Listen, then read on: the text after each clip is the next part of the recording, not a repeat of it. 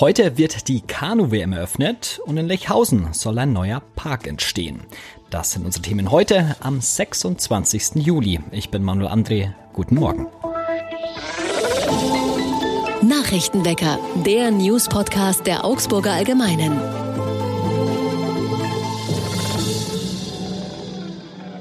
Wir fangen an mit den wichtigsten News aus Augsburg. Heute wird die Kanu-WM in Augsburg offiziell mit einer großen Feier auf dem Rathausplatz eröffnet.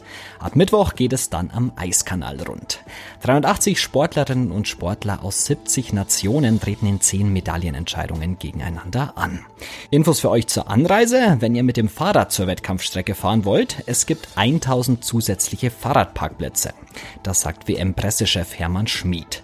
500 befinden sich am Kegelzentrum und weitere 500 am Blumenpavillon am Hochablass.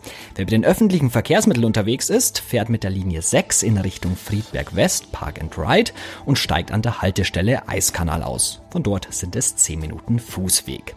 Die Tickets für die Kanu-WM gelten übrigens auch auf der Hinfahrt und auf der Rückfahrt als Fahrkarte für Bus und Tram der Stadtwerke. Wer dem Auto fahren will, der parkt am besten am Kuhsee. Da aber auch Badewetter ist, kann es da recht voll sein. Mehr zur Kanu-WM gibt es auch morgen im Nachrichtenwecker. Da spreche ich mit meiner Kollegin Andrea Bogenreuter über die WM und die deutschen Medaillenchancen. Also einschalten. Die Stadt will die Wiese an der Neuburger Straße zum Park umbauen. Die Stadt plant, das Areal, auf dem sich aktuell ein alter Kinderspielplatz, ein Wiesenstück und ein Lkw-Parkplatz befinden, zu einer Naherholungsfläche auszubauen. Im südlichen Teil soll wieder ein Spielplatz für Kleinkinder entstehen, in der Mitte ein Bereich für Jugendliche mit Boxsack und Tischtennisplatten und im Norden ein Aufenthaltsbereich mit Sitzgelegenheiten und einem Bienenhotel. Zur Neuburger Straße hin sollen Hecken und Wände die Anlage vom Verkehr abschotten. Geplant sind außerdem eine Fahrradreparaturstation und eine Leihradstation. Für Autos sind vorgesehen zwei E-Ladestationen und drei Carsharing-Plätze und 21 Autostellplätze.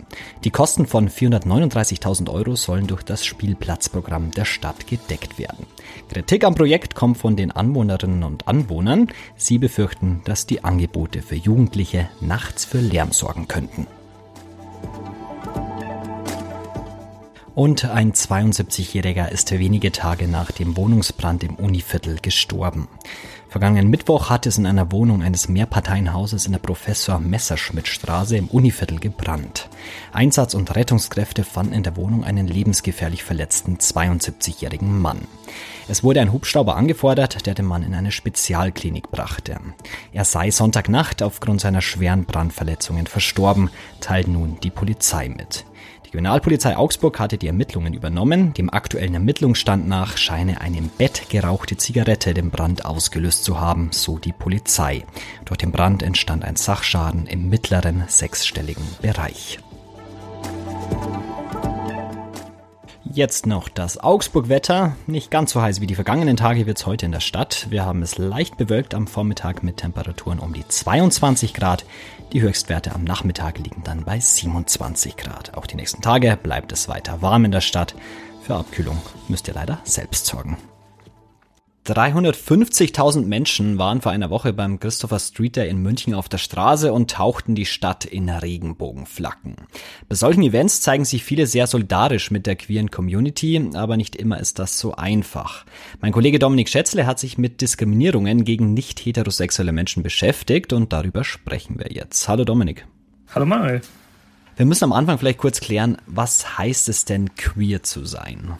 Ja, queer zu sein hat ähm, im Prinzip mit zwei Dingen zu tun, nämlich ähm, zum einen mit der sexuellen Orientierung ähm, oder mit der geschlechtlichen Identität. Ähm, und man kann sagen, dass zu queeren Menschen im Prinzip alle gezählt werden, die nicht heterosexuell sind, die sich als inter- oder transgeschlechtlich identifizieren, als asexuell oder eben auch als nicht binär, also sich weder dem männlichen noch dem weiblichen Geschlecht zugehörig fühlen. Du hast dir eine Studie angeschaut. Was war das denn für eine Studie? Äh, die Studie heißt äh, Queeres Leben in Bayern, ähm, der Hochschule für angewandte Wissenschaften in Landshut. Und darin wurden ähm, queere Menschen ähm, befragt, was sie denn so für Alltagserlebnisse ähm, haben, aber auch äh, in Schule und Beruf. Und ich konkret habe mir jetzt den Teil angeschaut, wo es dann um Schülerinnen und Schüler ging, was die an den Schulen erlebt haben, ähm, wenn sie queer sind. Erst am Wochenende hat man in einem deutschen Fußballstadion das Wort schwul wieder als Schimpfwort gelesen auf einem großen Banner. Ich stelle mir vor, in der Schule kann es auch ähnlich ablaufen. Was berichten denn Jugendliche an Schulen? Ja, also die Zahlen sind da ähm, relativ deutlich. 39 Prozent von denen, die sich als queer identifizieren, ähm, berichten davon, dass sie diskriminiert wurden. Der größte Teil, das sind 84 Prozent von, von den Menschen, die betroffen sind, berichten davon, dass sie beschimpft äh, und lächerlich gemacht wurden. 30 Prozent haben sogar körperliche Gewalt erfahren oder wurden zumindest bedroht. Und ähm, 29 Prozent, also im Prinzip auch ein Drittel, wurde auch sexuell belästigt. Wie geht man denn an den Schulen mit diesem Thema um? Also von offizieller Seite ähm, ist es so, dass das Kultusministerium ähm, sagt, dass queere Schülerinnen und Schüler äh, ihnen sehr am, am Herzen liegen und dass sie da auch viel machen. Ähm, dafür wurde 2016 wurden unter anderem dann die Richtlinien für Familien- und Sexualerziehungen nochmal erweitert, die auch im Lehrplan stehen. Und dazu gehört unter anderem, dass zum Beispiel jetzt jede Schule muss einen Beauftragten benennen können, der eben für diesen speziellen Bereich zuständig ist, zu dem dann auch Jugendliche, die Eltern, die Lehrkräfte hingehen können als Ansprechpartner, etwa wenn es dann um Diskriminierungserfahrungen geht oder auch um Coming-outs. Aber es gibt auch geschulte Schulpsychologinnen und Psychologen, Genau, und die Lehrkräfte selbst, ähm, denen steht ein großes Angebot an Workshops zur Verfügung, an Fortbildungen, die sie theoretisch wahrnehmen können. Ob das dann letztendlich immer passiert, ist vielleicht dann auch eine andere Frage. Gibt es dann irgendwie ein positives Beispiel, wo du sagst, oh, an dieser Schule wird das besonders gut gemacht? Ja, inzwischen gibt es ähm, so ein paar Schulen, die da ähm, sich besonders engagieren. Eine davon wäre das Ludwigs-Gymnasium in München. Ähm, die haben dort schon seit Jahren den Arbeitskreis Vielfalt und Akzeptanz. Ähm, ich habe da dann auch mit einem Lehrer gesprochen, dem Matthias Simmet, der dort in den Arbeitskreis eingebunden ist. Und er hat darüber gesprochen, dass es am Anfang ähm, ging es vor allem darum, dass sie halt versuchen wollten, dass, dass die Lehrer erstmal so eine Sprachsensibilität ähm, bekommen und wissen, um was bei dem Thema geht. Ähm, später haben sie sich dann darüber unterhalten, wie könnte man das Thema Queer, Queer sein in den Unterricht integrieren. Und mit der Zeit sind dann auch Schüler dazugestoßen. Und inzwischen hat sich das so ein bisschen verselbstständigt. Es gibt ähm, jahrgangsübergreifende ja, Art Community, die ähm, gemischt ist auch mit Jugendlichen, die sich als queer und nicht queer identifizieren, die sich ähm, so vier bis sechs Mal im Jahr treffen, ähm, um eben über queere Themen zu sprechen. Das ist jetzt ein positives Beispiel. Leider gibt es eben auch, wie die Studie zeigt, viel Diskriminierung. Ähm, was fordert denn die Politik oder vielleicht auch die Opposition in Bayern?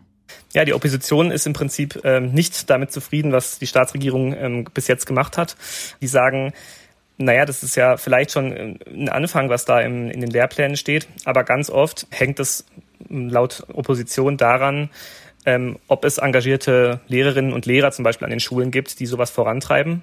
Und ähm, deswegen haben auch die bayerischen Grünen diese Studie in Auftrag gegeben.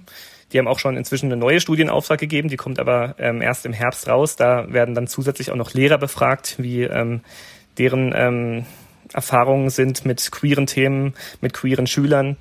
Und ich habe dann auch noch mit jemandem vom Aufklärungsprojekt München gesprochen. Das ist ein Projekt aus München, die eben Workshops geben an Schulen, aber auch also sozusagen für die Schülerinnen und Schüler, aber auch für die Lehrkräfte um dort quasi auch nochmal um das, äh, über das Thema aufzuklären. Was sich konkret ändern muss und was die Politik fordert, könnt ihr im Artikel nachlesen. Den Link gibt es in den Show Notes. Danke Dominik fürs Gespräch. Gerne. Und auch das ist heute noch wichtig. Der russische Gaskonzern Gazprom senkt die Lieferungen durch die Ostsee-Pipeline Nord Stream 1 weiter.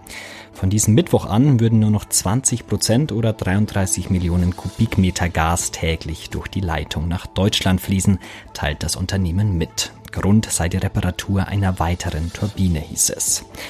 Und lange Warteschlangen, ausgefallene Flüge, verschwundene Koffer. Das Chaos an den Flughäfen ist in diesem Sommer ohnehin groß. Jetzt kommt noch ein Streik bei der Lufthansa dazu. Die Gewerkschaft Verdi hat die Beschäftigten des Bodenpersonals zu einem eintägigen Warnstreik aufgerufen. Er beginnt am frühen Mittwoch. Und zum Abschluss heute noch eine kuriose Feuerwehrmeldung. Es war in der Nacht auf Montag gegen 3.35 Uhr, als die Berufsfeuerwehr Augsburg und die Freiwillige Feuerwehr aus Kriegshaber zum Bezirkskrankenhaus gerufen wurden. Ein Rauchmelder hatte dort angeschlagen. Vor Ort aber kein Brand und auch kein Rauch ersichtlich. Hm. Ein Tier hat den Melder voraussichtlich ausgelöst. Der Auslösegrund war vermutlich, Achtung, eine Wespe, die durch das Fliegengitter um den Rauchmelder gelangt war und diesen damit wohl ausgelöst hatte. Also ich sag's ja, diese Wespen, also die machen es einem wirklich schwer, dass man sie mag. Ich weiß, es sind wichtige Tiere. Was erzähle ich euch? Also, passt auf die Tiere auf, passt auf euch auf. Das war's für heute. Danke euch fürs Zuhören und danke an Dominik Schätzle für das Gespräch. Ich bin Manuel André und wir hören uns morgen wieder. Ciao, Augsburg. Nachrichtenwecker ist ein Podcast der Augsburger Allgemeinen. Alles, was in Augsburg wichtig ist, findet ihr auch in den Show Notes und auf augsburger-allgemeine.de.